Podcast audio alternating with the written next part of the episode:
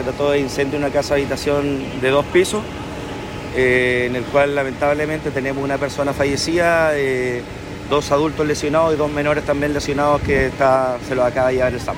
Eh, en primera instancia se trabajó en la extinción del incendio, nos informaron que había una persona en el interior, se trató de hacer la búsqueda de rescate, pero lamentablemente en ese momento ya el fuego era intenso y no, pudo, no pudo ser rescatada.